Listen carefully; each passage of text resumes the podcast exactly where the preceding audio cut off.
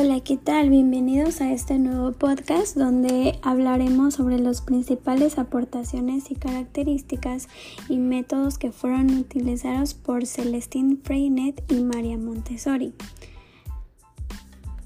El método Montessori fue creado por la educadora, pedagoga y médico italiana Maria Montessori, y a pesar de tener una trayectoria de más de 100 años, cada vez son más las familias interesadas por este modelo educativo para enseñar y criar a sus hijos.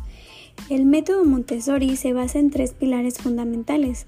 El propio niño. Cada niño es un individuo único con su propia capacidad y ritmo para aprender, jugar, explorar o socializar adulto que acompaña al niño, pero el niño necesita de un adulto que lo acompañe de forma respetuosa, es decir, sin interferir en su aprendizaje y siendo consciente de todas las etapas que atraviesan.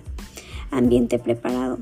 Para el aprendizaje del niño también es esencial un ambiente rico en estímulos materiales y experiencias de vida que acompañen sus necesidades de autoconstrucción. Los métodos de Montessori, uno de ellos es el aprendizaje por descubrimiento, preparación del entorno educativo, uso de materiales específicos, elección personal del alumno, aulas para grupos de edad, aprendizaje y juegos colaborativos, clases sin interrupciones y profesor como guía y supervisor. La pedagogía freinetiana generó cambios en la participación de la infancia en el contexto escolar y la concepción de los roles educativos, en donde los estudiantes son el centro y principales autores y promotores de su propia educación. En este sentido, el infante actúa como un papel activo y toma decisiones dentro de la acción educativa.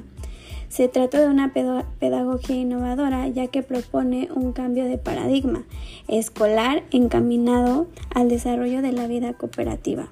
El aprendizaje espontáneo a través de la experimentación y la afectividad como principal motor de la educación.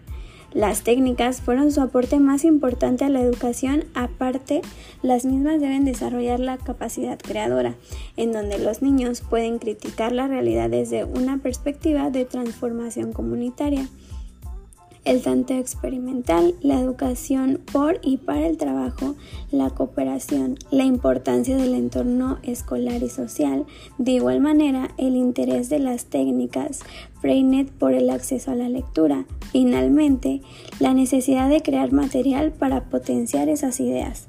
Para aplicar su teoría en clase, los adolescentes deben tener en cuenta los siguientes criterios. 1. El aprendizaje debe ser cooperativo. 2. Que los niños aprendan a desarrollar sus competencias. 3. Que colaboren y compartan su información a través de las redes del conocimiento. Todos deberán realizar un plan de trabajo y cumplirlo. Y por último, las asambleas cooperativas.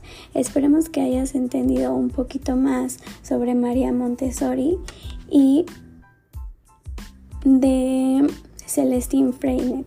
Muchas gracias y nos vemos en un próximo podcast.